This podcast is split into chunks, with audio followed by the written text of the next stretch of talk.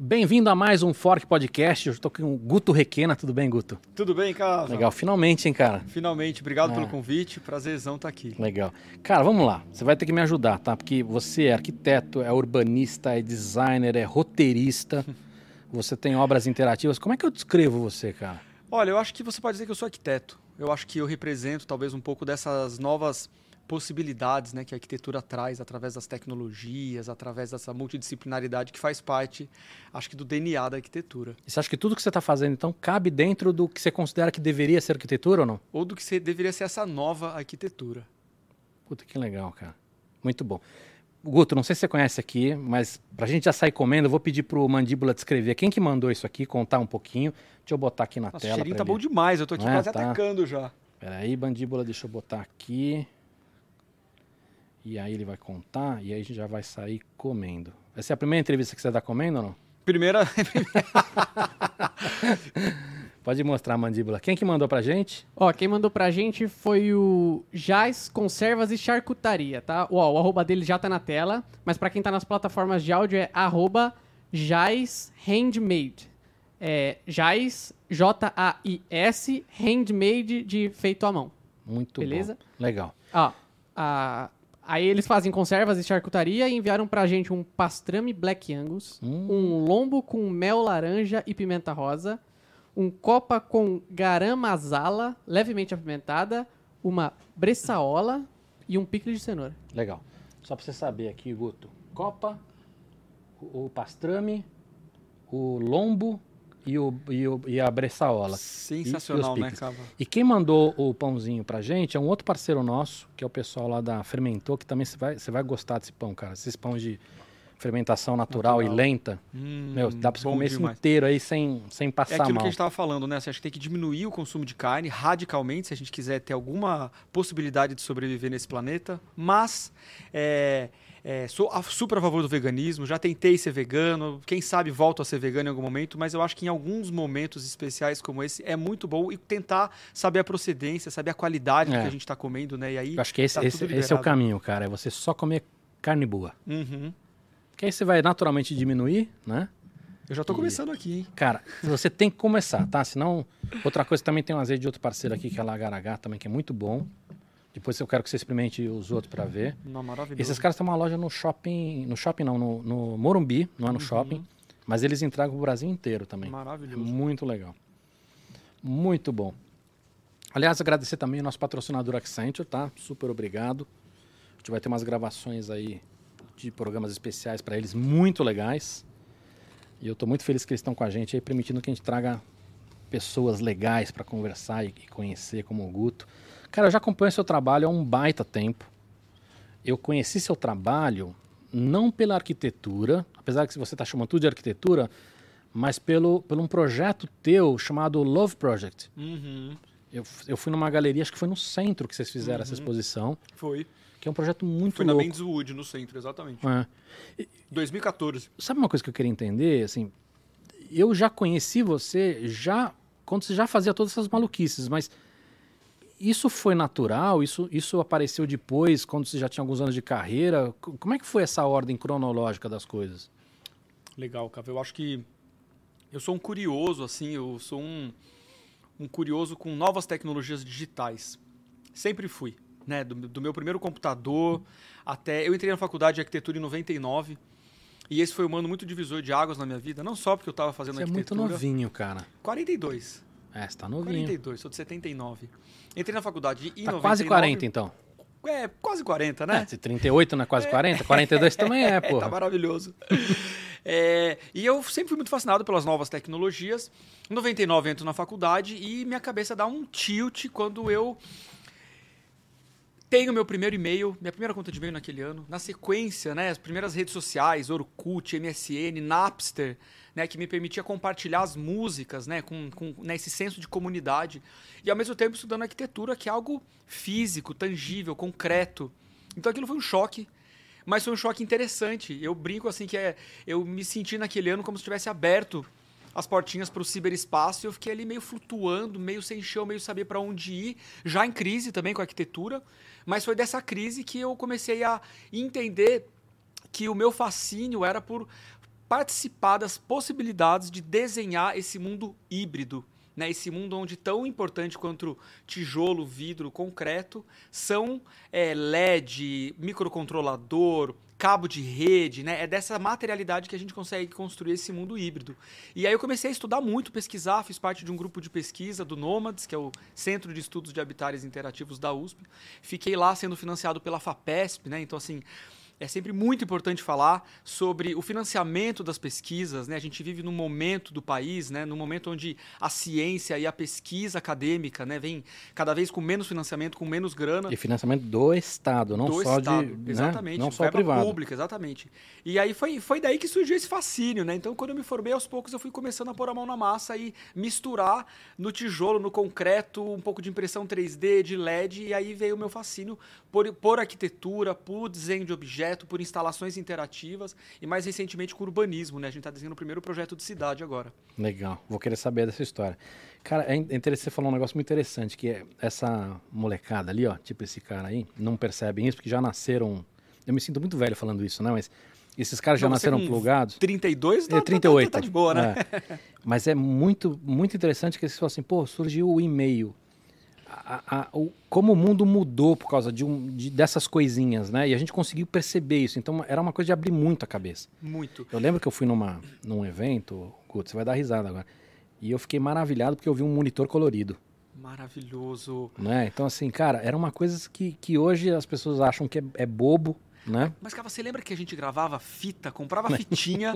eu ligava na rádio várias vezes pra pedir a música favorita, tocava o top 10, eu ficava ali com a mão no rec e no play. Eu era super cuidadoso, que eu queria apertar ao mesmo tempo pra não dar erro.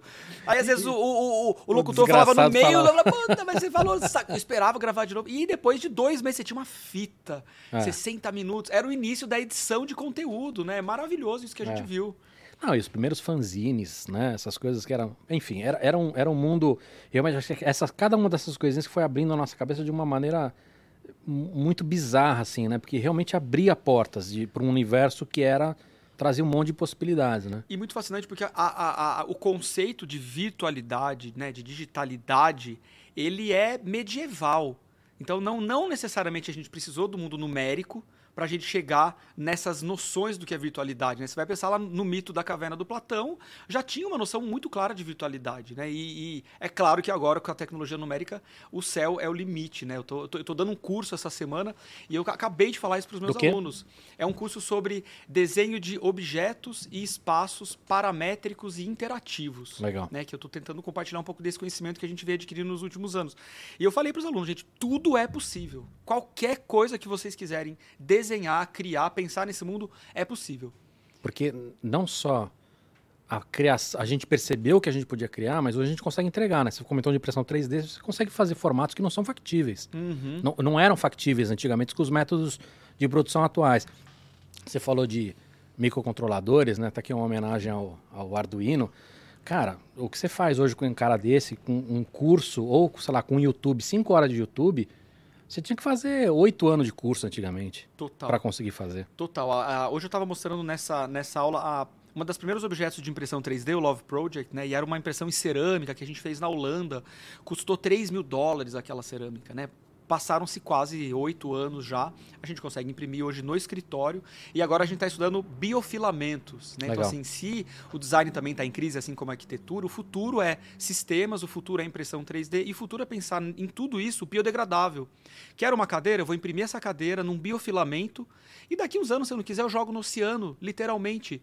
E não só não vai fazer mal, como pode fazer bem. Pode ter componentes, pode ter vitaminas, pode ter algas que fazem bem para o oceano. Então esse é o futuro possível, né? Se a gente Legal. sobreviver até lá. Eu vou, vou te indicar uma- uns parceiros para essas brincadeiras, viu? Demais, eu quero. Muito parceiro nessa história. Agora, Guto, eu, eu, eu perguntei como é que você descrevia, mas eu, eu vou refazer a pergunta, mas como é que você descreve seu trabalho? Porque assim, hoje você já é muito reconhecido na área. Mas nesse mundo onde todo mundo é famoso e todo mundo é desconhecido, se eu, eu for te apresentar para um cliente amanhã, como é que eu descrevo você? Tipo, como é que assim, pô, você tem que, sei lá, vou fazer um- uma arquitetura do escritório novo do meu amigo. Assim, cara, eu recomendo o Guto. Ah, como é que ele é? Eu não sei te descrever, cara. Você é Cara, tão que maluco que O não... Guto é um cara que gosta de fazer inovação.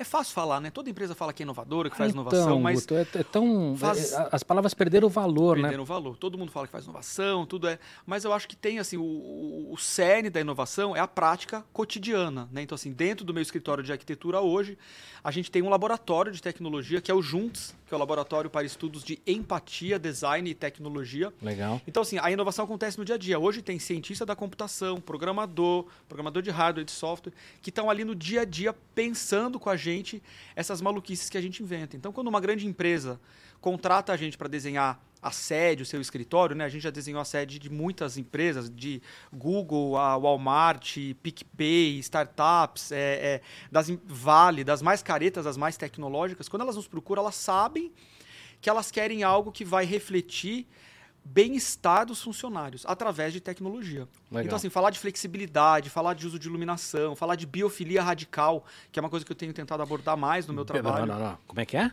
O Biofilia radical. que quer dizer isso? Significa que a gente precisa integrar cada vez mais no mundo construído o mundo natural. Puta merda, Guto. Pega esse aqui. Tá maravilhoso isso aqui, né? Deixa eu Esse provar esse outro aqui, ó. Esse qual que é? Esse Vai é na mão, cara. Sem frescura. Vambora. Não pode pegar nesse microfone tá- aqui depois. Esse é o, o pastrama de backpack. Meu, putz. Hum, com laranja, não é com o que ele falou Acho lá? que esse aqui tem laranja. Hum, Desculpa, te interrompi, mas eu nossa. precisava. nem lembro, depois dessa. É de biofilia. Deus. como é que é? Biofilia radical. Explica de que novo, que? A gente te tentar interrompi. trazer mais para os nossos projetos, para as nossas casas, para as nossas cidades, para os nossos escritórios, o contato com a natureza, ter mais plantas. Já que a gente tem uma dificuldade hoje de ir até o campo, de ir até a natureza, a gente pode integrar mais essa natureza nas nossas casas. Vou te contar um episódio. Eu acabei de mudar para um apartamento novo. Uhum. Fiz um projeto maluco. Fiquei lá um ano e meio no meio de obra. Aliás, cada vez eu entendo mais os meus clientes, né? E a dificuldade de reformar a casa. Na pandemia, grana, as coisas sobem, etc. Mas eu fiz todo um sistema, né? É uma casa completamente automatizada, super tecnológica, mas uma casa muito com, com muita natureza. Então eu fiz um, um- todo um projeto de irrigação automatizado, de escoamento de água, tem umas floreiras aéreas. Eu quero testar o que é morar dentro de uma floresta. E tenho trazido isso para os meus projetos, né? Desde os primeiros escritórios até hoje, o uso de planta.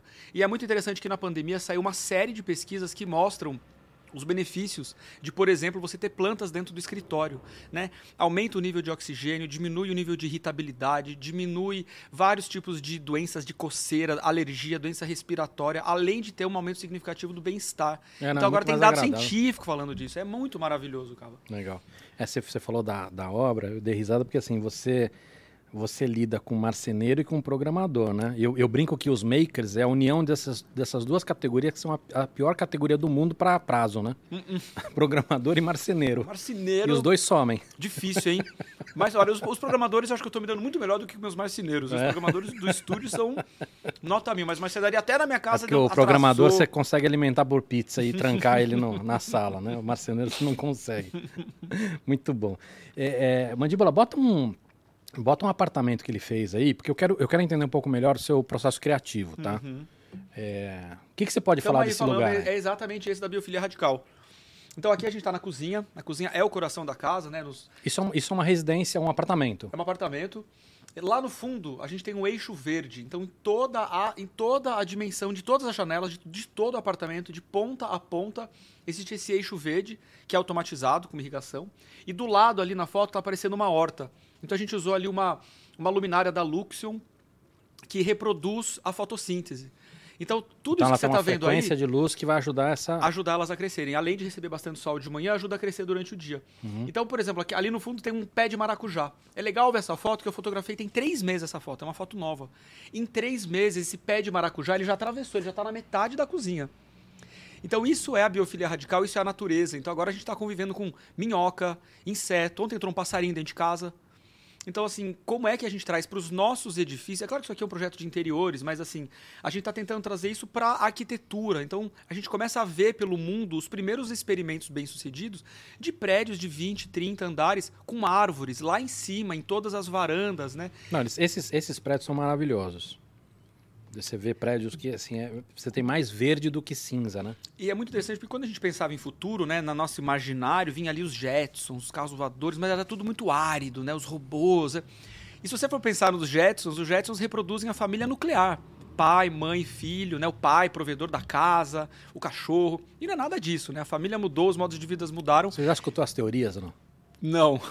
Os caras dizem o seguinte, que os, os criadores do Jetson e dos, dos Flintstones são os mesmos, e na verdade eles estão no mesmo lugar. Os Flintstones são os pobres e os Jetsons estão morando no espaço. Faz todo sentido, né? e é bizarro, né? Não é, não é bizarro? É bizarro e a tá teoria faz sentido pra caramba. Esse apartamento fica, fica no centro de São Paulo, próximo do centro, a três quarteirões do, do elevado do Minhocão. E você atravessa e você vê as pessoas em situação de rua ali do lado desse apartamento. Então é muito trágico também, né? A gente pensar que essa previsão aí dos anos 50 está acontecendo. É. Agora, Guto, eu preciso fazer uma pergunta que, que vai parecer sacana, mas não é, tá? É honesta. Eu preciso de muito dinheiro para fazer alguma coisa linda assim, porque eu olho essas coisas maravilhosas, aí eu, só de olhar o forno ali, eu falo assim, puta, só esse forno aí vai uma, vai uma grana. Né? Esse- essa bancada, enfim, tudo, tudo é assim, Esse tudo é um apartamento de alto padrão. Esse é um apartamento de altíssimo padrão. Mas a gente sabe fazer também outros tipos de obra. É que hoje aconteceu que o, o- o cliente que acaba nos procurando, ele quer tecnologia, ele quer inovação. Uhum. E isso no nosso país ainda custa caro. Né? Então, assim, você quer uma casa inteira automatizada, caiu muito o preço, mas muito o preço. Né? Eu comecei a estudar automação residencial há 20 anos. É, caiu demais o preço, mas ainda é caro. Né? Uma Alexa vai custar 500 reais, você vai precisar de pelo menos 3, 4 Alexas dentro de casa, né? ou, ou um outro device para poder integrar tudo isso. A gente precisa que, to, por exemplo, todo o cabeamento desse apartamento é com cabo de rede, tem 3,5 km de cabo de rede. é, o cabo em si é estruturado, né? Exatamente. Agora, vamos lá, queria entender seu, seu processo criativo. Podemos pegar esse caso como exemplo? O, que, que tipo de briefing esse cara te passou? Bom, o, o dono do apartamento sou eu, né? Essa é a minha casa, então Beleza, o- mas- o- aqui tinha um Mas briefing- normalmente como é que seria? Tipo, o, cara chega pra você e fala o quê? Quero moderno, quero bonito, quero, Olha, quero clean. co- co- Eu não faço casa há 10 anos, né? Esse apartamento é o meu primeiro projeto em 10 anos, né? É uma retomada. A minha veia inicial foi a- o residencial. Uhum. Eu desenvolvi essa pesquisa no Nomads, que eu comentei anteriormente, durante quase 10 anos, que era sobre o futuro dos espaços de morar, o futuro da arquitetura. O recorte era a casa. E é muito legal a gente abordar a casa, porque a casa é a célula fundamental, né? É onde a gente começa o nosso dia, onde, gente- onde tudo começa. E a pesquisa foi mostrando esses novos modos de vida, né? Então, por exemplo, numa casa hoje, eu acho um absurdo um arquiteto desenhar quarto, sala, cozinha. A gente tem que pensar a casa a partir das atividades da casa. Comer, trabalhar, dormir, receber amigos. E aí você descobre, por exemplo, que você pode fazer essas coisas em diferentes lugares. Esse apartamento que a gente está vendo, ele é completamente flexível. E ele é, portanto, customizável. Então eu posso abrir e fechar painéis, cortinas, deslizar portas, movimentar móveis e redesenhar a casa no cotidiano dela. Então, por exemplo, aqui é um cinema. Eu posso abaixar o telão, mudar essas duas poltronas de lugar. Atrás da foto vai aparecer lá para frente. Eu giro uma mesa e eu consigo receber um DJ e fazer uma festa. Ou eu consigo receber o meu escritório. A gente senta e transforma aquilo numa sala de reunião. Então é pensar a casa menos pelos cômodos e mais pelas atividades. Cara, isso é muito legal. Agora, isso é muito diferente de, de Forms Follow Function. Ou não? Eu acho que a, a forma cada vez mais segue a emoção, né? A gente pode falar de emoção, né? Se tá tinha, emocionando, tinha uma já coisa tá meio de, uma de- de ser utilitário, mas era um outro tipo de utilitário. Né? O que você está falando é muito mais avançado do que isso, que é, é- é entender realmente a necessidade real. Exato, exato. E a gente agora precisa trabalhar mais em casa, por exemplo. Né? Então, tem uma mesa ali que gira.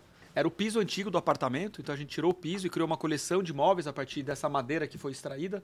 E olha, aqui em cima a gente vê essa floreira, né? Que é um, que é um, é um sistema que foi desenhado pelo meu estúdio. Então ele tem um ângulo interno para garantir, o escoamento de água, né? Por dentro das paredes entram todos os canos que vão até o esgoto.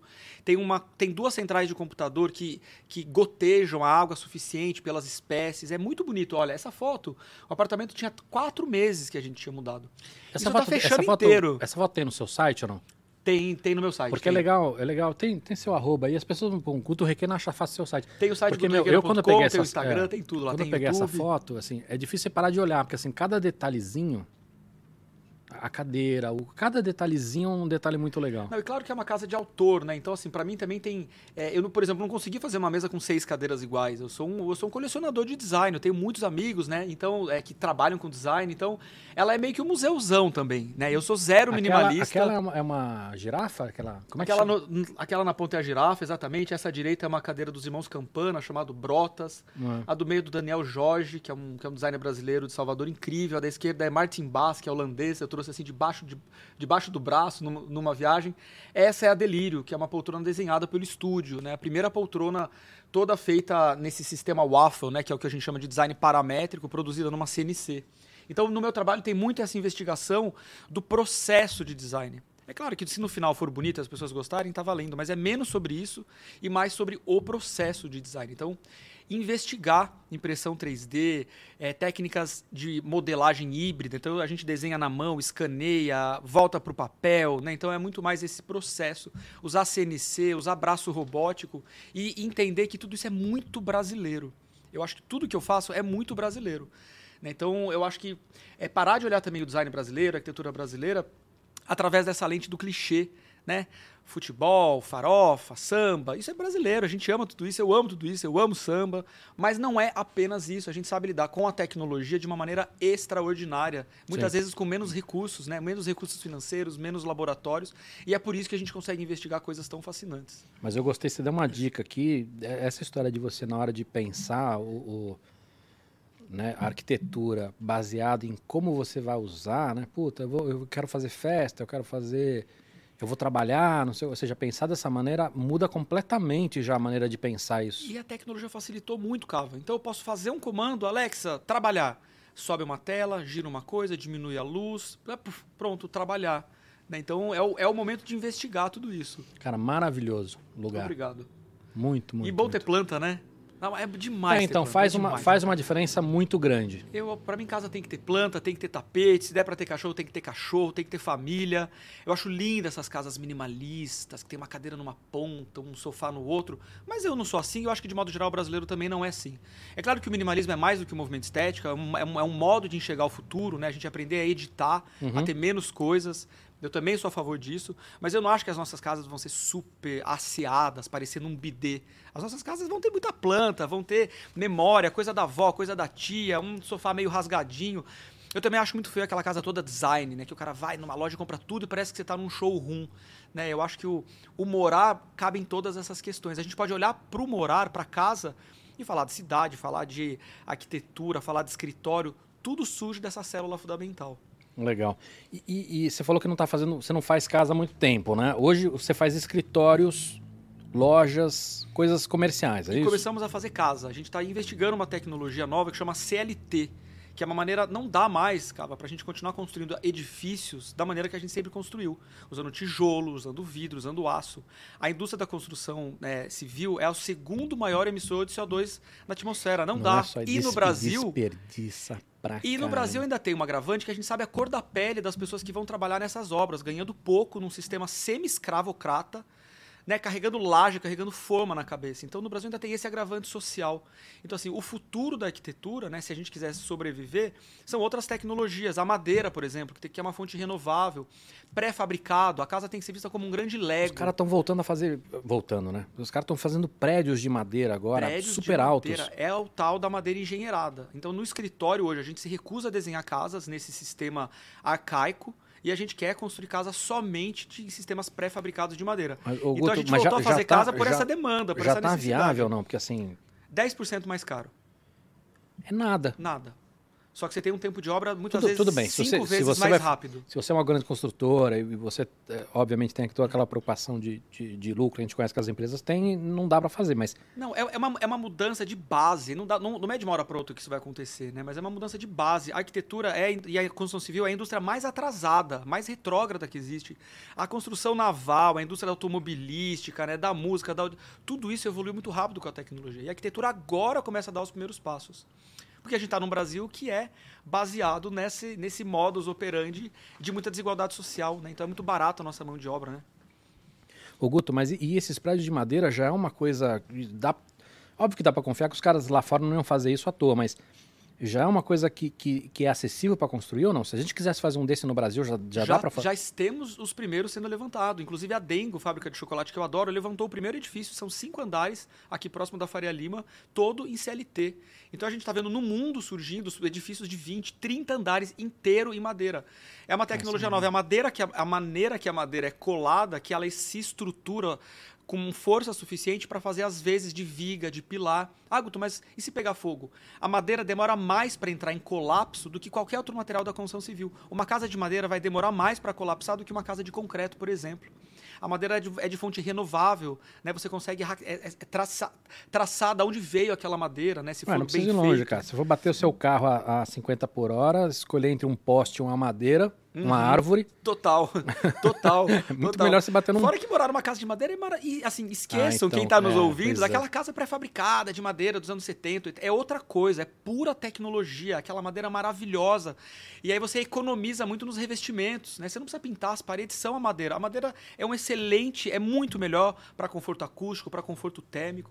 Então é o começo de uma revolução que a gente está fazendo na arquitetura para mudar eu, o modo Eu não tinha construir. noção que era só 10% mais caro, meu. É, em torno de 10 a 12%. Eu sei porque a gente acabou de orçar uma casa de quase mil metros quadrados. É a primeira, é a primeira casa de, de alto padrão que a gente está fazendo usando esse sistema. É muito parecido com esse sistema que a gente está vendo na TV agora. E a isso, gente isso é uma, uma wiki ou não? Isso é uma wiki house, exatamente. Legal. Explica o que, que é para quem não conhece. Olha, eu acho que tudo isso que a gente está falando vem dentro dessa lógica do open source, né, do compartilhar, do Fab Lab, né? Então é sobre compartilhar conhecimento.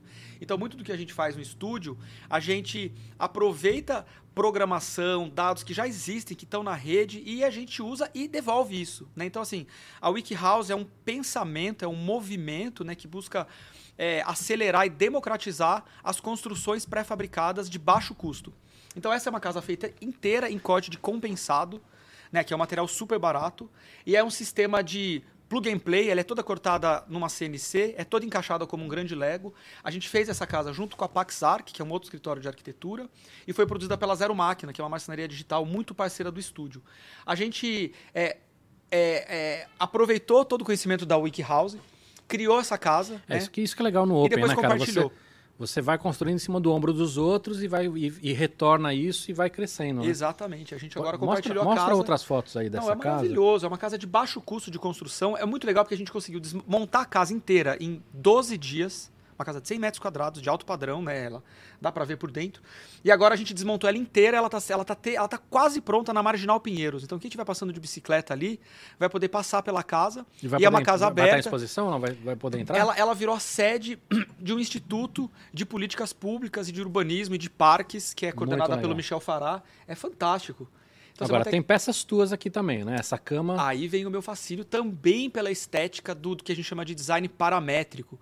Né? Então, assim, usar a tecnologia para modelar essas formas orgânicas, né? essas formas não lineares. Né? Eu acho que essa cama chama cama sonhadora. Que delícia poder estar numa cama que te convida, né? Nesse lugar onírico, né? Então, Acho essa cama sonhadora e ali na frente a cadeira Noise, que é a primeira cadeira de impressão 3D do Brasil, é de 2011 esse projeto. Eu conheci esse projeto, eu fui uma vez no, no coletivo Amor de Madre. Exato. E é com eles, Foram né? eles que criaram a cadeira junto comigo. Da, a da gente, Olivia. A gente escaneou. Eu dei aula pro filho dela. Ah, o Pedro. É. Essa geração, deve, já deve estar essa com 50 anos de idade. Essa já. molecada programando, né, cara? É muito bom. Essa cadeira a gente escaneou a girafa da Lina Bobade, né, que é, para mim é, é uma das maiores referências que eu tenho na Lina. E aí eu ando pelas ruas de São Paulo, pelo centro, pela Rua Santa Ifigênia, que para mim é um lugar muito inspirador. Eu acho que tem umas fotos dela aí, num, num, numas imagens dela, dá uma a noise. E a gente mistura os arquivos. Então eu pego o arquivo de áudio que eu coletei andando pela cidade com o arquivo digital da cadeira, colapso as duas coisas, né, e misturo isso para virar uma outra cadeira impressa em 3D. O que eu queria falar também nesse projeto era quem é o autor na era digital, quando você pode misturar beats e misturar tudo, quem é o autor? Né? Quando você remixa. Que é uma coisa que é muito comum para a gente pensar na área do cinema, na área audiovisual, na música, por que não no design? Né? Então essa cadeira ela é uma cadeira manifesto, ela tenta falar um pouco é, dessas coisas. E dentro coisas. dessa coisa que você está falando de, de, que é, um, que é uma, muito da cultura maker, né, do colaborativo, você tem às vezes o cara que faz o desenho, o cara que, que monta o material, o cara que, o cara que faz o, o monta as peças, o cara que vende, o cara que entrega, o cara que o cara que gerou os dados, ou seja, é uma mistura tão grande. Tão grande, e, vai, já está acontecendo uma revolução, porque não faz mais sentido eu produzir no Brasil, pôr num container e mandar para o Japão. Então agora com a cultura digital eu posso usar, criar isso digitalmente e mandar um arquivo e comprar direto do designer e o cara fabricar lá. Então, assim, é um início de uma revolução que vem com essa quarta revolução industrial, que demorou para chegar no design, na arquitetura, e que a gente vai começar a ver mais, né? Só para retomar o que você falou, né? Então, essa, o, o, esse desenho, na verdade, é a representação das ondas sonoras do Das que você gravou. sonoras, exatamente. É a Então- distorção da cadeira original através do áudio. Então, essa cadeira, ela, de alguma maneira, ela representa o centro de São Paulo. Representa a Rua Santa Efigênia, exatamente. Santa Ifigênia. Ro- Especificamente a Rua Santa Efigênia. O é muito- lugar onde você é melhor tratado na rua. Tudo, quando você tá na rua, todo mundo quer te vender alguma coisa. É. Quando você entra na loja, ninguém quer te vender nada. E, é- e tem uma coisa legal também que essa cadeira é muito emblemática porque ela representa um pouco a minha geração, né? essa geração dos blogs. Eu não venho de uma família de artistas, de arquitetos, nada disso. Meu pai era vendedor de carro, minha mãe era delegada de polícia, é delegada de- aposentada. E, e- e- ou seja, não precisa mais, eu falo muito, muito para os meus alunos. Claro, se você tiver uma família de arquitetos ou tiver muita grana, vai ser, tal- talvez seja um pouco mais fácil. Mas assim, cria um projeto bom, fotografa, faz um release, cria um vídeo e solta na rede. Essa cadeira foi publicada em todos os blogs que você imaginar. Na sequência, foi impressa nas revistas. Depois vieram os curadores. Eu tive a oportunidade de conhecer 21 países com essa cadeira, levando ela. Eu fui para a China, eu fui para Tailândia, eu fui para o México, eu fui para o Líbano, eu fui para lugares que eu, que, eu, que eu não imaginava ir tão cedo. Né? Com 20 e poucos anos ali, com 30, início, fim, Então, fim dos de 20, certa forma, 30. ela, ela que me- meio que abriu o teu, teu Ela que caminho. abriu. Ela é muito especial. Ela que abriu as portas aí para o mercado internacional. Legal. Eu, eu tentei fazer uma exposição de arte há muitos anos atrás, só de peças impressas em 3D. E a, e a tua cadeira, eu, eu lembro que eu, eu falava com o Olivia, Olivia, você tem que arrumar essa cadeira, porque eu, que... eu tinha peça de artistas do mundo inteiro. Aliás, tem umas aqui, Pô, depois eu vou te mostrar aqui depois umas. legal. Você tem que ter uma brasileira, pô. Tem que ter uma brasileira. Vamos É. dar um jeito aí. É verdade. Muito legal. Tem uma, uma- umas fotos, eu queria, eu queria entender melhor ainda seu processo criativo. Tem umas fotos de uma loja aí, não sei se é uma loja ou um e-commerce. E, e- Tá bom isso aqui também, hein? não Nossa é? Tá Senhora. tudo maravilhoso. E, e eu queria entender o seguinte: quando você. Quando vo- É essa daí. Onde que é isso aí? Essa é a primeira loja da Zissu. Ah, do Amit? Isso. Uma startup, né? De, de, de Essa, essa sono. no Jardins ou não? Essa é no Jardins. Essa é na Melo Alves. Legal. Agora a gente já tá abrindo na Gabriel. Acabou de inaugurar. Abrindo uma em Campinas. Aqueles colchão, colchão vendido em, em caixa, né? Em caixa. Mas é mais do que isso, né? Eles foram muito espertos porque eles estão entrando numa, numa indústria pouco explorada no Brasil. Né? Eles encontraram oportunidade de negócio num lugar que, que, era um, que era um deserto. Que é a indústria do sono, do bem-estar do sono. O brasileiro, quando pensa pensa em sono, pensa só em colchão ou melatonina.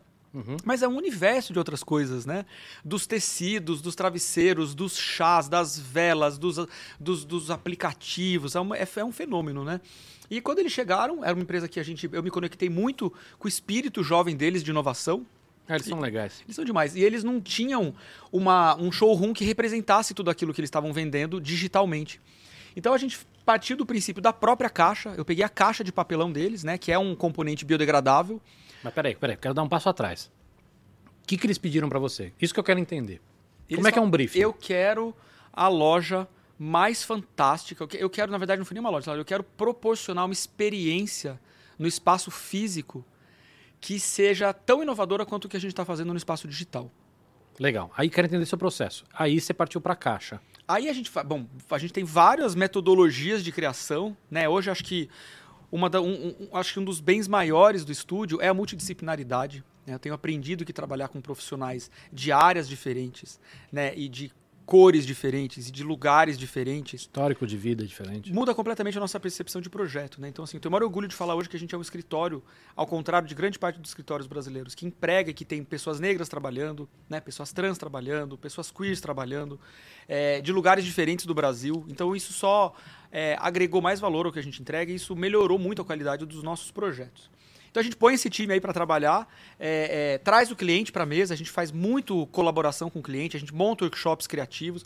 A gente, eu venho da área acadêmica, né, cara? Eu, eu sou professor, dei aula há muitos anos, venho, venho da academia, então eu, eu, eu tento usar e tento criar processos de metodologias de inovação dentro do, do processo de design. E aí, dentro desse processo, a gente chegou e falou, cara, a caixa. A gente queria que fosse, porque assim, é uma grande cenografia, né?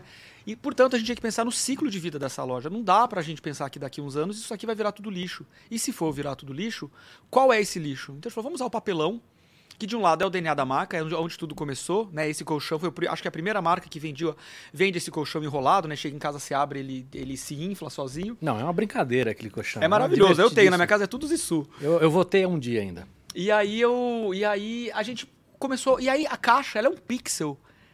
Então tem essa cara, essa estética meio 8 bits, meio pixel, meio Atari, meio digital, legal. feito da coisa mais analógica que tem. E aí ela é muito colorida porque a marca é muito colorida. E aí a gente brinca com as cores de baixo, o coral subindo pro azul, que são as cores dos colchões, né? E depois tudo branco. Então a gente queria que parecesse também meio museológico. Tudo carpete, que é uma coisa que as pessoas no começo, não, mas carpete é, entra descalço. Já convida o cara pra experiência na hora que ele pisa na loja. Puta, isso é bom, hein? É demais, as pessoas meio que Porque estranham. isso já muda toda a já sensação muda, já do dá cliente. um, já dá um clique. E aí a pessoa anda descalça, usa os colchões e no fundo tem uma sala de experiência que ela ouve música, que tem umas luzes que mudam. Ela, ela já, ela já entra, não é mais aberta, né? Mas assim, ela já entra mais propensa a, a Exatamente. receber a informação, né? Exatamente. Então, assim, eu acho que assim, trabalhar. tra- Uma das minhas maiores paixões no escritório é traduzir o DNA de uma marca para valores de arquitetura. Então, assim, o que, que você quer dizer? Quais são os valores da sua marca? Qual que é o DNA? Pô, eu sou arquiteto, como é que eu traduzo isso para a escolha de materiais, de madeira, de iluminação, de cores, de formas, de tecnologia? Por isso, hoje, assim, a- o, o quadro do escritório são marcas. A gente trabalha de indústria automobilística, indústria da bebida, startup, empresa de tecnologia, moda, assim, hotelaria, to- todo esse, é, toda essa possibilidade, assim, do cliente mais careta ao cliente mais inovador. Tem, tem mais difícil, menos difícil nessa brincadeira toda que você contou aí ou Eu não? acho que tem cliente mais chato e menos chato, né? Acho que como em todo lugar, né? O que, que é o mais chato? Chato é aquele cara que chega falando, quero inovação, quero inovação, e depois, na hora que você vai apresentar, não, mas pé, pé, pé, tenho medo. Não, peraí, então se tem medo, você não quer fazer inovação, né? É assim, eu quero inovação, mas eu quero que você me prove que vai dar certo. Você me traga um case de assim, pô, Pois você, é. você quer inovar, Você quer inovar, Você mas, quer é- segurança. mas aí já existe, né? É. Exato. Acho que esse é o, é o difícil, né? E assim, inovar custa dinheiro. Não necessariamente os projetos são mais caros, né? Então, assim, eu sempre que eu começo um projeto, eu exijo do- o budget. Quanto é que você pode gastar? Porque foi muito frustrante, né? Agora a gente já tem alguns anos de experiência.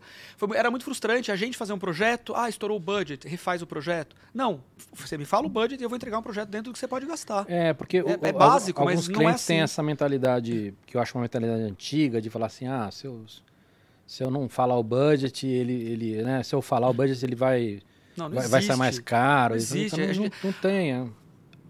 O nosso melhor, o nosso maior valor, o nosso maior bem é o tempo. Então, assim, eu quero gastar o tempo com o meu cliente que- o mínimo possível, porque eu quero viver minha vida. A vida tá passando, tic-tac, ó, tá indo E a- embora. E a dele também, né, Guto? E é dele também. Então, assim, não vamos perder tempo discutindo besteira, não vamos perder tempo. A Eu quero ser. Eu quero, assim, isso pra mim é um processo de inovação. Pra mim, isso é inovação também. A gente tem que otimizar. E aí eu fico muito no pé do da, da minha equipe, do meu time, aprendendo. Aprendi a fazer. A fazer contrato né, de uma outra maneira, muita consultoria, aprendi a fazer eh, metodologia de processo, metodologias ágeis, porque eu quero voltar pra minha casa, quero ficar com meu marido, quero ficar com a minha E com mãe, essa os meus casa eu não te quero culpo. viajar. Eu não saio de casa. Eu já fui muito Essa baladeiro, eu já fui assim, da night, eu sou um cara que adora a vida noturna, a vida social, mas- eu tô assim, eu não saio de casa, eu quero ficar quieto, eu acho que isso é uma... As pessoas dormem Maturidade na- é bom As demais. pessoas dormem na loja, né? As pessoas podem ficar até uma hora dentro desse quarto. Pra dormir mesmo. Puta, ela buca, ela entra, ela, ela liga lá.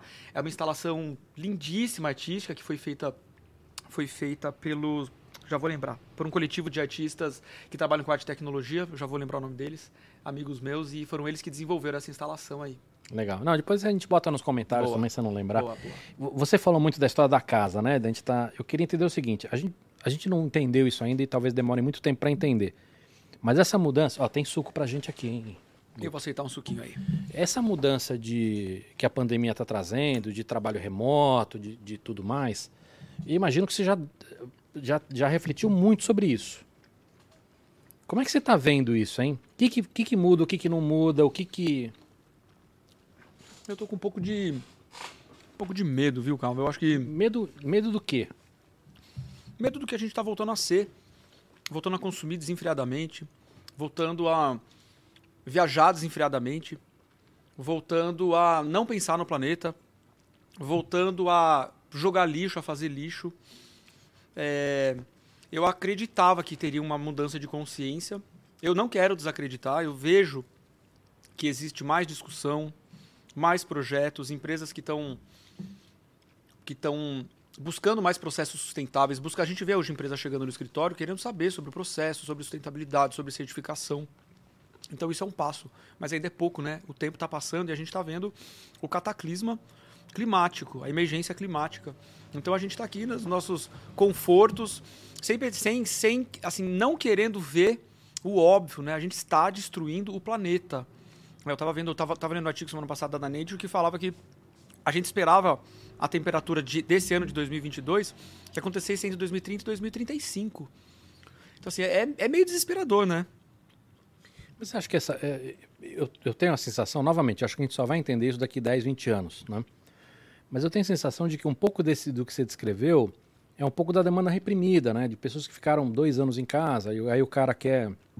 Eu vi companhia aérea cobrando fortunas por primeira classe. Que é isso? O cara, tá, o cara que tem grana eh, e tá dois anos sem viajar, ele Quer vai recuperar. viajar e o cara vai pagar o que for por isso. Então tem, acho que esses exageros eu tenho a sensação de que é um pouco dessa dessa catarse momentânea.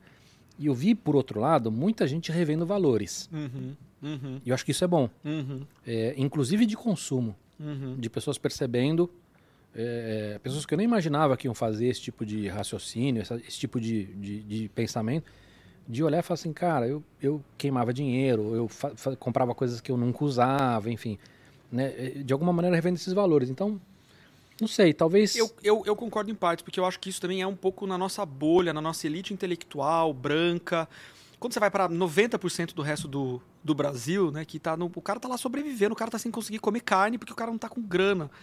Tudo bem que a gente é- somos os que mais é, Então, é, esse- poluímos também, Não, mais, não, é, não, mais perfeito, destruímos. mas, mas é que eu não vejo nesse cara também o exagero, porque é o que você Sim. falou, esse cara tá, Sim, esse cara tá batalhando para sobreviver, entendeu? sim, Enquanto a gente estava discutindo para ver se fica em casa ou não, esse cara não tinha Sim. opção. sim.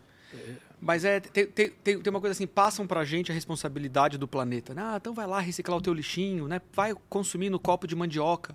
Isso não muda nada. As grandes empresas estão gastando toneladas, milhões de volumes de litros de água para poder produzir, né? Então, torrando coisas, estão queimando, estão jogando gás carbônico e, e joga a culpa pra gente, né? E acho que, ah, não, beleza, vou reciclar meu lixinho, vou... Tudo bem, eu acho que é, um- é, é- é o início de um pensamento, né? De uma, de uma, de uma mudada, é cultural. Mas eu fico desesperado de ver a falta de celeridade que a gente tem que ter. A gente está num país onde a gente está se matando, direita, esquerda, presidente isso, presidente aquilo, e nenhum deles está discutindo o que vai acontecer com o planeta. Né? É. Legislação, é na canetada que a gente consegue, né? É. É, é na canetada que a gente vai conseguir fazer o mundo ser mais sustentável, as É, empresas eu eu serem mais falado- sustentáveis. tenho falado por aqui, eu falei, eu não lembro agora qual episódio que eu falei, é, que essa, essa radicalização, essa polarização, ela mata a discussão, que é a única coisa que permite que a gente evolua. né? Uhum, uhum. Agora, eu, eu, queria, eu queria entender um- do lado mais prático, tá? É, a gente tem uma, uma grande demanda hoje de, de trabalho remoto. Uhum. E com isso significa que eu que vou ter um escritório físico, também vou ter que rever para que, que serve esse escritório. Uhum. Eu imagino que você já está encontrando clientes que já estão olhando para isso com mais, ah, com mais carinho. Eu, eu queria abusar um pouco do seu conhecimento. O que, que você já está vendo aí? Que tipo de aprendizado? Ou que tipo de provocação que pode ser interessante? Não, muito legal. A gente estava desenhando muitos escritórios, virou assim um dos principais é, é, é, fontes de rendas do estúdio. Veio a pandemia, a gente ficou desesperado, mas a gente aproveitou o momento da pandemia para conseguir mergulhar com mais profundidade na, na pauta o que é o escritório do futuro. Né? Isso foi muito liderado pela minha sócia, que é a arquiteta Ludovica. A gente, inclusive, gerou vários materiais, PDF, compartilha isso. Quem entrar no site pode baixar lá um, um pouco desse material, a gente compartilha. Mas assim, o que está acontecendo é, o espaço de trabalho não vai morrer, de jeito nenhum. Né? Agora a gente já está vendo isso mais do que nunca. Mas ele está sendo profundamente transformado. Porque o, o homem é um ser social. A gente não vai passar uma vida dentro do Zoom, fazendo reunião com as pessoas. Não vai. Isso não é saudável, né? Psiquicamente. E o escritório é um lugar que não é apenas onde a gente faz o trabalho, é onde a gente se relaciona- onde a gente conhece pessoas, onde a gente enfrenta conflito, né? Onde a gente enfrenta o diferente, o cara que pensa diferente de mim. Então ele é fundamental, né? Como, como, como para o ser social que somos. Então o que a gente está tá entendendo é que as, existe um movimento de reduzir tamanho de laje, mas ter lajes, ter escritórios muito mais interessantes, né? É menos mesão com um monte de computador e mais, mais lounges, mais. Por que, que o cara vai sair de casa? Vai sair de casa porque ele vai querer ir para um ambiente que é fascinante, que vai ter o melhor da tecnologia para ele poder trabalhar, né? O melhor da acústica, vai ter planta, vai ter a melhor iluminação. Então, assim, também não é que eles. Aqui a gente tá vendo agora uma coisa interessante, que bem prática, que é a revisão do Open Plan. Né? Então a gente tinha aquelas lajes inteiras abertas. A gente tá fechando tudo no escritório de novo. Porque a gente precisa de salas, salas para grupos de três, de quatro, de cinco, flexibilidade, né? Painéis que deslizam, que eu integro e que eu fecho, novas maneiras de captar o som telas que reproduzem na escala 1 para 1 as pessoas que não estão presentes, né? Então a grande questão, a grande reclamação dos meus clientes, a tal da sala híbrida. Eu quero ter uma sala onde quem, porque a grande coisa é, quem não está presencial e está em casa é prejudicado, porque quem está em casa não vê 360 graus, pede as nuances, né? Fica meio de lado. Então assim, a gente vê a tecnologia a favor de trazer a mesma experiência, né? Legal isso. Legal demais, é fascinante desenhar escritórios, é uma das coisas que a gente Não, mais fiquei, gosta de fazer é, no estúdio. imaginando para você que trabalha com isso, é quase que um reboot na área, né? É um reboot na área. E olha, a gente tá vendo, tem Imagino empresas... que alguns arquitetos devem estar odiando isso. É, mas é um reboot de tudo. Mas você é... que gosta da novidade deve mas, estar adorando. Cara, é muito louco, porque as marcas ainda... A grande parte não entendeu. Ela chega, não, quero inovação, quero inovação. Aí aluga uma laje que é lotar de gente, rebanho, taca boiado, o máximo que couber. Eu falo, tô fora. Então tem outros escritórios que vão fazer isso. O seu pensamento já está errado. Não é o máximo de ocupação por planta. Não, mas custa uma fortuna, mas custa milhões. Você está olhando, está tudo errado. A tua empresa está toda errada. Você não está olhando para o bem-estar. O maior valor é o bem-estar dessas pessoas, né? Qual é o, o qual, é, como que é esse escritório? Né? É, é que eu acho que essa empresa que não está, né, falando português correto, que está cagando para o funcionário, é o que você falou, já começou errado. Não faz sentido discutir futuro de nada. Não. E sabe assim uma curiosidade? Começa errado na hora que eles nos chamam. Ah, nós vamos fazer uma concorrência. Uma concorrência não paga. São seis escritórios de arquitetura. Então virou eu isso. Eu trabalhei com publicidade, eu conheço bem essa Isso história. vem do mercado de publicidade, entrou no mercado de arquitetura. Os, os, os, escritórios estão cedendo, a gente já cedeu e agora a gente revisou. Falou, não, peraí. Uma empresa que quer inovação, quer, quer, quer não pagar cinco, seis escritórios para desenhar de graça, então, assim, isso é um absurdo, né? Isso é, é amoral. e não é só isso, cara. Depois eles pegam a ideia de todo mundo quem, quem não garante que eles estão usando as nossas Ué? ideias? Né? Então isso é amoral. Negocia o melhor assim, preço. É. E, é. assim, todas as grandes empresas que você pensar já chegaram no, no meu escritório com esse formato. E agora a gente está falando não. Falou, não, se quer trabalhar com a gente, tem que ter o um mínimo de ética. Senão a gente não vai trabalhar. Não tá bem falar de inovação se você não tem ética, né? É muito complicado mesmo. Eu tenho um quadro no programa aqui, Guto, chamado Escolhe Um, que eu falo dois nomes, você escolhe um e se explica se quiser. Se quiser, é bom, hein? É, design alemão ou design italiano? Design italiano pela história do design italiano, né? Porque eles conseguiram. Os, os alemães também, mas os, os, italianos são melhores de marketing. Eles transformaram o design num business. Fatura-se milhões, emprega-se muita gente, muitas fábricas, né? Existe uma cultura do design. E no Brasil, fazer parte da indústria criativa sem nenhum estímulo, né? Sem nenhum apoio. Eu quero comprar computador, eu quero comprar software. A gente não consegue, a gente não tem estímulo. Eu estou no centro de São Paulo e já três vezes esse ano roubaram cobre. Aí eu tenho que parar o escritório e pôr todo mundo para fora voltar a trabalhar de casa. Isso não é chega internet no centro histórico de São Paulo. Isso é bizarro, né? Não tem internet de qualidade no centro histórico, porque não tem infra, não dá para passar, tá tudo lotado. Isso é muito então, bizarro. Então, enquanto os governos não enxergarem isso como, né, como, como, não só como valor cultural, mas como um bem, como negócio, como business, né, como, como imposto, como dinheiro que entra, tá tudo errado, né? Vou, vou, vou mandar mais um. Frank Lloyd Wright ou, ou Sir Johnny Ive, da Apple? Putz, Frank Lloyd Wright, com certeza, um grande professor, né, que a gente tem na faculdade, as casas mais absurdas do mundo, mais maravilhosas. Ele é muito estudado ainda, né? Muito estudado. No primeiro ano de faculdade a gente estuda todos os, os, os modernistas, né, Frank Lloyd Wright americano, e foi um cara que começou a falar muito sobre a integração com a natureza, né, tem a casa dele ali da casa na cachoeira, era um cara que já olhava para e era um cara que também fascinante, que acho que eu me identifico muito, porque era um cara que gostava de desenhar a casa, o vitral, o móvel, a roupa que a mulher ia usar, a cortina, né? No estúdio a gente desenha vestíveis, a gente desenha joias, né? Eu tô aqui usando uma joia que eu que eu criei que é um algoritmo, né? Que a gente conta uma história de amor. Calma, calma que vou, nós vamos falar disso. E a gente desenha, é isso, a gente desenha a cidade, né? De uma joia que você veste a cidade. Então acho que Frank Lloyd Wright com certeza. Legal. É, brasileiros, é, Burlemax ou Niemeyer? Burlemax. Burle Marx também um E ele, ele acho que talvez seja mais próximo de você nessa coisa de fazer muitas coisas, né? De diferentes. muitas coisas e um cara que viveu para a natureza, né? Olhando a natureza, aprendendo com a natureza, se inspirando com a natureza, né? Oscar Niemeyer, claro, um grande, um grande mestre, mas acho que também tem esse ranço modernista nas nossas costas, né? São poucos os escritórios de arquitetura que estão fazendo hoje coisas de fato contemporâneas. Tem mais, tem cada vez mais, tem uma moçada vindo fazendo algoritmo, fazendo tecnologia, usando impressão 3D, mas no geral a gente tem esse ranço moderno que a gente carrega, essas casas. Você vê a revista Casa que acabou de ser construída, parece uma casa do Niemeyer. Pô, o Niemeyer tá trazendo o pensamento dos anos 40, dos anos 50, nós estamos em 2020. Não é? Você, você falou muito de, de design paramétrico, mas você, você no, no seu site fala sobre design como ativismo. O que você quer dizer com isso? É, eu acho que é uma, uma maneira, né, de cutucar as pessoas, né, os profissionais e todo mundo, porque o- se a gente conseguir levantar uma bandeira que seja, qualquer bandeira, se todo mundo levantar bandeiras, né, a gente já consegue iniciar uma transformação, né? Então assim, usar a minha profissão, né, usar o design e arquitetura para poder levantar pautas. Então, por exemplo, a gente tem construído instalações interativas, né, muitas delas públicas, que falam sobre pautas raciais, que falam sobre, falam sobre pautas LGBTQIA+. Acho que eu tenho um exemplo mais claro para quem estiver ouvindo, que é, é, o, o Meu Coração Bate Como o Seu. É uma escultura que foi instalada na Praça da República, ficou dois anos lá. Era um grande monumento, era um híbrido de mobiliário urbano com arte pública, então você podia sentar. E tinha as cores da bandeira LGBTQIA+, e a hora que você sentava nesse móvel, você podia ouvir, através de speakers espalhados dentro da obra, eh, relatos de ativistas LGBTQIA+, falando sobre o seu ativismo, falando sobre as suas vidas, e eu gravei o batimento cardíaco deles enquanto eles eh, relatavam. Então você sentia o batimento cardíaco deles através dos graves.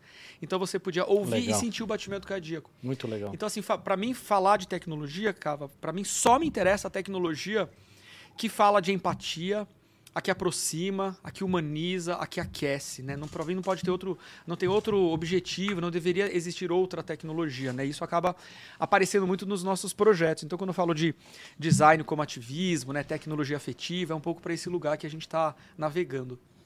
Então você acha que literalmente a, a arquitetura ela tem um propósito de servir a sociedade de uma maneira mais ampla do que a gente conhecia antigamente, então. Com certeza, mas acho que sempre teve. Acho que a arquitetura, a princípio, ela fala do homem, né? Assim, é a gente tem que dar um zoom nessa escala da arquitetura e da cidade olhar para o homem, né? Falar de bem-estar. Por exemplo, na faculdade, falo muito isso para os meus alunos. Meus professores, no geral, me ensinaram a pensar o espaço, a arquitetura, a partir da, a partir da função, a partir da forma. Um outro professor falava da luz, falava, né? E se um professor tivesse me falado algo que eu busco agora, que é, e se eu pensar os espaços a partir da empatia?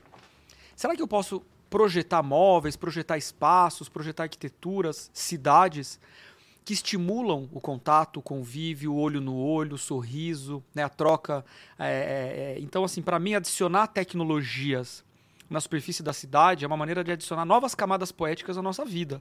Um ponto de ônibus, ele pode ser só um ponto de ônibus, né? Um lugar para sentar. O desenho básico do ponto de ônibus é um lugar para sentar e para me proteger da chuva. Pois se além disso eu sentar e conseguir compartilhar o meu batimento cardíaco, ouvir o batimento do cara que está do lado, e se a gente olhar isso despertar uma conversa, e se de repente a gente descobrir que tem uma afinidade, e se de repente a gente casa, tem filhos, foi um ponto de ônibus, né? Foi a tecnologia. Legal, bonito. Você, você comentou sobre. Quando a gente estava mostrando o- o- a sua cama, eu vi que você tem usado uma coisa que agora está começando a ficar muito forte na impressão 3D, mas você já fazia isso com CNC, com router e tudo, do design generativo. Que é uma coisa que está tá começando a crescer muito agora, seja inspirado por natureza e tudo mais, mas que é uma coisa que já faz há muito tempo. Você acha que essa é uma tendência grande ou não? Acho que é legal explicar também para a galera o que, que é. Bom, o design paramétrico né, e o design generativo são maneiras de criar usando algoritmos. né? Então hoje eu digo que no escritório a gente tem uma dificuldade grande de pegar o lápis e o papel e desenhar. A gente gosta de usar Olha, os essa- sistemas computacionais, tipo essa, Essa cama, cama é linda, meu. para crescer formas. Agora, não cabe em qualquer quarto essa cama, né? Mas a gente fez uma versão mais pocket dela, viu? Essa aí é mais luxuosa, era casa cor, né? As pessoas vão pra casa cor querem ver esse luxo. Isso não... Mas é legal porque essa cama pode ser registrada em open source, as pessoas cortarem, né? Numa, numa... A gente não fez isso ainda, mas a gente pode fazer outras, né? Então, o design generativo esse design que parte dos algoritmos e que cresce formas. Né? Então, já pode falar dessa, desse exemplo aqui da, da joia? Bo- Bota o. o, o- a- é, como é que ela chama? Chama Aura. Bota, bota as imagens da Aura que eu quero, quero saber O dessa Aura é um história. projeto de pesquisa, né, que virou agora um projeto comercial. É uma também uma obsessão aí, né, desde 2013. E as fotos estão lindas também. Tão viu? lindas. Essa é uma campanha nova que a gente fez. É um projeto que eu faço junto com o Edson Pavone, né, que você Maravilhoso. bem, também maravilhoso, um, Quero ter ele aqui. um irmão tá- e um tá- grande amigo. Ele tá de frescura. Ele só, Ele só, só tem aí. amigo. Ó, se você falar que vai ter essa comida boa aí, ó. Ele, ele só tem amigo bilionário agora. Ah, ele só tá quer indo saber pra de- NASA é, agora, lançando satélite. É, o Aura foi um, o Love Project, é um projeto que a gente criou junto. Eu um dia chamei ele para tomar uma cerveja e falei, amigo, eu tive uma ideia louca e eu acho que você é a única pessoa que vai me entender. E se a gente pudesse transformar histórias de amor em objetos tangíveis, né? E se a gente pudesse tangibilizar o intangível, né? Tocar em sentimentos. E a gente começou esse estudo, essa pesquisa, né, de como transformar algoritmos e usar o poder do design generativo e a impressão 3D para criar objetos. E desde então eu venho pesquisando sensores, né, sensores de biofeedback, sensores da medicina que eu trago para arquitetura, né, hackeio isso através dos programadores que trabalham comigo, para usar isso como instalações artísticas ou como coisas funcionais num projeto. Por exemplo, sensor de atividade neural. Né, esse, é um, esse é um hardware que está cada vez mais, mais acessível. Né? Quando a gente começou a trabalhar com ele era 2, 3 mil dólares. Hoje, com 200 dólares, você compra um sensor neural. Batimento cardíaco, voz, suor. Né? O dado, o, corpo humano emite dados. Né? Eu, eu suo, minha voz treme, é, minha atividade cerebral muda. Isso é reflexo do que eu sinto. Né? Então, falei, poxa, se a gente conseguisse pegar esses dados usando sensores da medicina, imputasse esses números, esses códigos, esses algoritmos na impressão 3D e imprimir objetos. Então começou essa pesquisa, a gente vem coletando histórias de amor há muitos anos, já viajamos vários países, a gente já criou uma coleção de objetos impressos em 3D e essa maravilha e essa belezinha que eu amo é o Aura, que é o desdobramento comercial, é um aplicativo, então foi uma maneira de popularizar mais, né, deixar mais acessível, porque antes estava restrito a museu, a galerias, e agora qualquer um dentro de casa baixa, chama Aura Pendant, o Instagram é myaura.art, e você conta uma grande história de amor. O nosso app analisa a emoção na tua voz. Enquanto você conta, você está com o dedo no flash e a gente está coletando o batimento cardíaco. Então, através da emoção da voz e do batimento cardíaco, é gerado, através do design generativo, então aqui a gente tem um exemplo bem didático, uma joia única. A forma nunca se repete, essa é a grande beleza. Porque ela literalmente sai desses dados emocionais. Então você pode contar quantas histórias você quiser que nunca vai se repetir. Ou seja, aquele meu pendente ou aquele meu brinco é a minha história de amor. Não É importa se eu- sua de repente a- de o nascimento da minha filha, ou quando eu conheci minha esposa, ou quando Exatamente. uma pessoa que eu gostava muito faleceu, pode ser uma história triste, enfim. Exatamente. Aquele, aquela joia é a minha história. É a sua história. E você pode carregar ela assim. a- Ela é um- a forma que as pessoas usam mais é um pendente que você guarda, como eu estou usando. O meu é o meu pedido de casamento. Essa é a minha aliança de casamento. Eu pedi o meu marido em casamento. Como é que ele chama? Chama Hugo. E nu- numa viagem, ele é, ele é português, morava nos Estados Unidos, tava, né, veio para o Brasil para a gente se casar, então eu pedi ele em casamento. E, em vez de dar uma aliança, eu contei a nossa história de amor, me emocionei muito, gerei duas iguais e, e dei de presente. E assim, o mais legal desse projeto é que a gente ouve cada história. Não, a gente não ouve porque é privado, a gente não grava o arquivo, Uhum. mas as pessoas mandam e-mail. Então, recentemente, uma mulher que perdeu o cachorro de 17 anos. Ela falou: passei por três casamentos, foi o meu relacionamento mais longo. Meu cachorro morreu, eu entrei num processo de depressão profunda.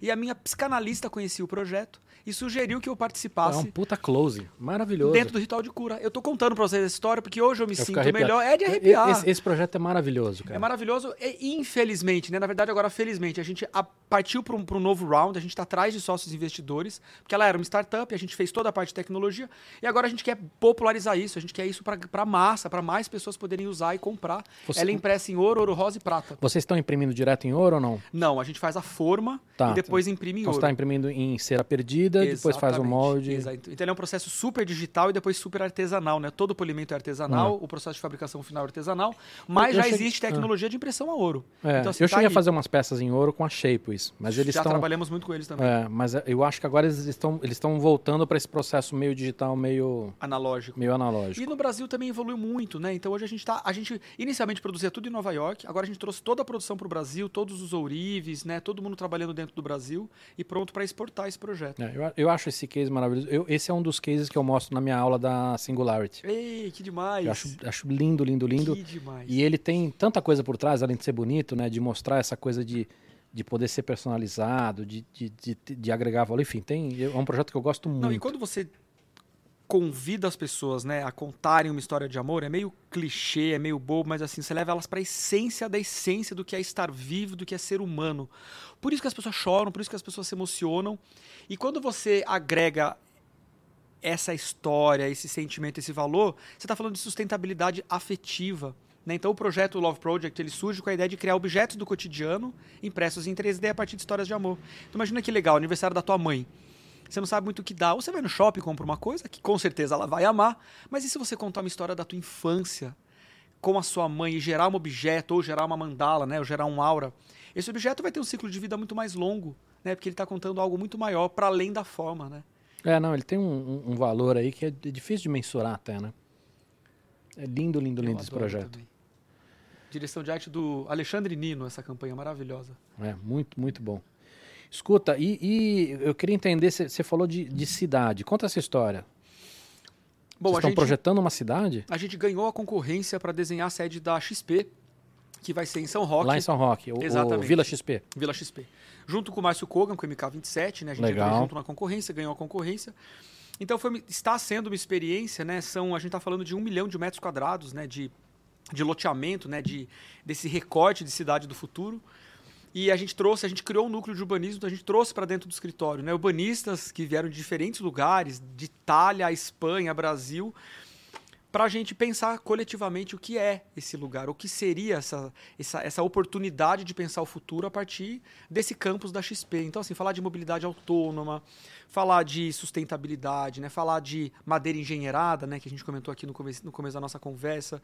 Então, uma oportunidade muito rica, enquanto é, arquiteto, designer e sonhador, que é poder materializar. Né? Então, assim, a gente vem criando no decorrer desses últimos 15 anos edifícios que respondem a estímulos, né? eu chamo isso de arquitetura emotiva. A gente está fazendo é, a, a, arquitetura cinética, então imagina que você pode entrar num edifício e ele se movimentar inteiro. Tem um case de vocês que, se não me engano, é posso estar falando, né? De Skoll no Rock in Rio. Esse é o pavilhão dançante, exatamente. Bota pra gente aí. Foi um convite maravilhoso para desenhar um pavilhão. Porque acho que é o que você tem, é, é kinético, é, responde. Conta essa história aí. Eu já desenhei muitas casas noturnas, né? Muitos clubes. A gente está desenhando o nosso décimo clube agora, que é em é Portugal, você... que é em Lisboa. Dez clubes já. Eu brinco que se você contrata um arquiteto que entende, que gosta, que tem paixão pela coisa, é, vai ser, ser, melhor, tem né? Tem que ser um baladeiro, Tem né? que pensar no fluxo, tem que pensar na circulação, né? E eu acho que, só um parênteses, né? O, o clube, ele é, historicamente, um lugar seguro, ele é o safe space, né? Então ele é o lugar onde, por exemplo, a comunidade LGBTQIA+, desde, desde muitas décadas atrás, ia para se expressar, para ser quem se é, porque na rua muitas vezes não se podia ser quem se é. Porque você podia morrer, você podia ser preso, você podia levar uma pedrada. Então os clubes têm esse papel social, pode, né? Pode, né? É, ainda mais nesse momento. Então, assim, eu, eu, eu, tenho esse fascínio né, pela cultura da vida noturna, pela cultura da música eletrônica, tenho um respeito tremendo. Desenhei muitos clubes, mas aqui, nesse caso, como que eu ia desenhar um clube fechado, escuro? Nós estamos no Rio de Janeiro, Olimpíadas. Então a gente falou, vamos usar o sol, o melhor valor do rio, sol, para criar efeitos estroboscópicos. Né? Então a gente criou essa pele, essa grande arquitetura cinética, são mais de 1.500 motores que rotacionam independente essas placas de espelho e que trazem para dentro a luz do sol. E daí a gente colocou uma série de sensores que detectam as emoções das pessoas nessa grande pista de dança. Se elas estão aplaudindo, se elas estão gritando, se elas estão dançando mais ou menos. E essa grande pele, como uma pele humana, ela se arrepia, né? Ela reflete esse estado de espírito das pessoas, né? E aí foi um projeto super legal de fazer, foi um grande experimento, né? E a gente acabou ganhando é, o IF, que é considerado o, o, o, Oscar do design. A gente, eu recebi das mãos do prefeito de Paris, na sede da Unesco, o troféu de melhor projeto comercial do mundo. Então, assim, é um projeto que eu tenho o maior orgulho dele e que fala um pouco dessa criatividade do brasileiro, né? De conseguir. Minha mãe que fala, né? A gente dá nó em pingo d'água e esconde as pontinhas, né? O brasileiro, ele faz isso, né? E a gente sabe transformar o ordinário em extraordinário, né? Muito legal esse projeto. O Guto, e, e, me conta uma coisa, você, você, do nada você começou a, a ir para o ambiente de conteúdo. Você participou do, do Queer Eye, na versão brasileira. Como é que foi a experiência? Pô, vai estreia agora, dia 24 de agosto. É Netflix ou não? Netflix. E eu já tinha feito TV, né? já tinha criado séries para GNT, para Globo, Globo.com. Eu sempre gostei. Eu acho que comunicar design e comunicar arquitetura, para mim, é, um, é uma coisa fundamental, porque as pessoas associam design, associam arquitetura a coisas caras para gente rica. Mas a melhor definição de design é resolver problemas. Então, mais do que nunca, a gente precisa do pensamento do design, do olhar do design para nos ajudar a falar de bem-estar, de futuro, né, de planeta. E então eu criei várias séries nesse sentido e agora o Queer Eye foi uma surpresa. Eu era um fã do Queer Eye, o primeiro que teve, que chamava Queer Eye for the Straight Guy, que era da Sony ali no início dos anos 2000. E foi a primeira vez, eu ali um meninão ainda, foi a primeira vez que eu vi cinco homens gays na TV, empoderados, orgulhosos de ser quem se eram, fazendo o que fazem, né, as suas profissões. O projeto, bom, eu, eu, até brinco que não é um programa de TV, é um movimento, né? É um fenômeno. Depois ele foi para vários países. E aí, em 2018, a Netflix comprou os direitos, repaginou, então agora é o Queer Eye. E é um, é um reality show de transformação, onde cinco, cinco homens gays, né? Cinco homens queers, na verdade, transformam, né, ajudam a fazer um grande coaching, ajudam a, a, transformar a vida das pessoas. Então ele tem todos os ingredientes que a gente adora, né? É divertido, é emocionante, é, é transformador, mas é, eu, eu, acho que ele faz parte, né? E por isso que eu topei fazer esse projeto, porque eu acredito nessa revolução da empatia, né? Essa revolução que vem de dentro para fora. Não dá pra gente querer transformar nada se a gente não tá de bem com a gente mesmo, né? Aqui dentro. E o programa fala sobre isso, ele fala sobre essa transformação que a gente tem que ter de dentro para fora, né? Impactar todos a partir da gente. Foi uma mega experiência, eu tô super feliz, eu tô ansioso. O programa Vocês tá fizeram, lindíssimo. São quantos, quantos episódios? São seis episódios dessa primeira temporada. Vocês fizeram uma, uma porrada só ou não? Uma porrada só, foi uma loucura com a pandemia. Começa a gravar, para de gravar, vai e volta, porque é, é um programa de abraço, de beijo, de choro, de sentimento. Não dava para usar máscara. Então a gente terminou de gravar esse ano. Tá linda a edição, é dirigido pela Andréa Cassola uma diretora mulher incrível, sensível, produzido pela Floresta. E eu estou muito orgulho de ter feito parte Legal. desse projeto. Não sei se você pode falar, mas no, na primeira versão, cada um do, do, dos, dos participantes tinha uma função específica, Continua. né? Um, um, era moda, um Continua. Era... Eu cuido da área de design, né? Então, especialmente da casa, dos lugares das pessoas, né? Do trabalho da casa. Aí tem área de moda, tem área de beleza, tem um, um coaching de cultura e tem um de bem-estar. Legal. E, e, você se animou tanto a ponto de começar a querer fazer outras coisas de conteúdo ou não? Eu nunca parei, mas eu fiquei mais estimulado do que nunca agora, assim. É, acho que agora minha, eu me sinto quase que responsável, assim, com uma vontade enorme de fazer mais programas e projetos que falem sobre a cidade né? Pensar em transformar as pessoas e transformar também as cidades, né? Então acho que a gente precisa de programas inspiradores, né? Saber o que, que as pessoas estão fazendo em outros lugares do mundo ou dentro do Brasil sobre design é, urbano, sobre, sobre hackear a cidade sobre tecnologias de ativismo, né? Como a gente pode transformar o nosso bairro, a nossa rua, a nossa cidade. Esse é um projeto que eu tenho aqui que tá, já estou escrevendo ele aí há uns três anos, uma hora vai virar um programa aí. Tomara que role, quero, quero muito ver. Escuta, é, queria entender como é que você fica em dia. Quem são suas referências? Como é que você consome novidade? É viajando? É, é, é a própria internet? Como? É um pouco de tudo, né, cara? Eu acho que eu tenho, eu acho que dos últimos anos eu tenho, eu tenho me, me obrigado mais a conhecer, ler, assistir filmes é, de autores negros, autoras negras. É, é, é então acho que isso acho que isso é uma coisa que mudou muito assim também a minha visão, né? Acho que dentro dos nossos privilégios, né, dessa branquitude, né, desse pacto de branquitude que a gente compartilha, somos todos racistas, né? Reconhecer isso é a primeira maneira da gente transformar, né, e, tentar não ser mais racista. Então acho que essa pauta é uma pauta que entrou com muita força nos últimos anos da minha vida. Comecei a entender esse meu lugar, né, de, de homem branco, de todos os nossos privilégios. E eu tento me informar. Olha, eu, eu, eu sou um devorador de séries. Eu, às vezes eu tento também. Eu acho que série é bom para se informar e é bom para se desinformar também, sabe? Eu gosto às vezes de assistir para desconectar de tudo. Então me dá duas, uma para informar e uma para desinformar. É, uma para informar e uma para desinformar. É, eu acho que tem uma que é um pouco das duas coisas, que é o Queer Eye, que as pessoas vão se informar e se desinformar, porque é gostoso, é um programa para ver com a não, família. Essa não vale. Essa, essa não vale, essa, né? Essa é um programa vale. pra sentar com a família assistir assim. Esse vai ser muito legal. Vamos pensar. É... Eu acho que uma coisa, assim, né, a gente viajar é a melhor maneira de se informar. Legal. Para todos os lugares possíveis, né? Comprar uma passagem, ir para Paraty, que está aqui do lado. Você falar... gosta de viajar sem rumo ou você gosta de planejar? Eu gosto de planejar. Sou planejador. assim. É, eu, de eu gosto saber. de, eu gosto de aproveitar o tal eu vou máximo. aqui, dia tal eu vou ali. Eu gosto de aproveitar o máximo. E meu marido, Hugo, também adora. é um- É um cara da área financeira, ele é mais planejado do que eu. A gente juntou, a gente se encontra, a gente se conecta nesse lugar. Eu acho que assim, você, pô, você vai juntar dinheiro pra fazer uma viagem. Eu quero saber, assim, quais são os melhores spots, eu quero saber as melhores exposições, eu quero... É claro que também tem o devaneio, né? Tem também o, né, o, o flaner, né? Aquele que se perde na cidade. Eu sou esse que eu gosto de conhecer a cidade me perdendo também. Às vezes pegar um metrô, pegar um ônibus e parar no outro lado.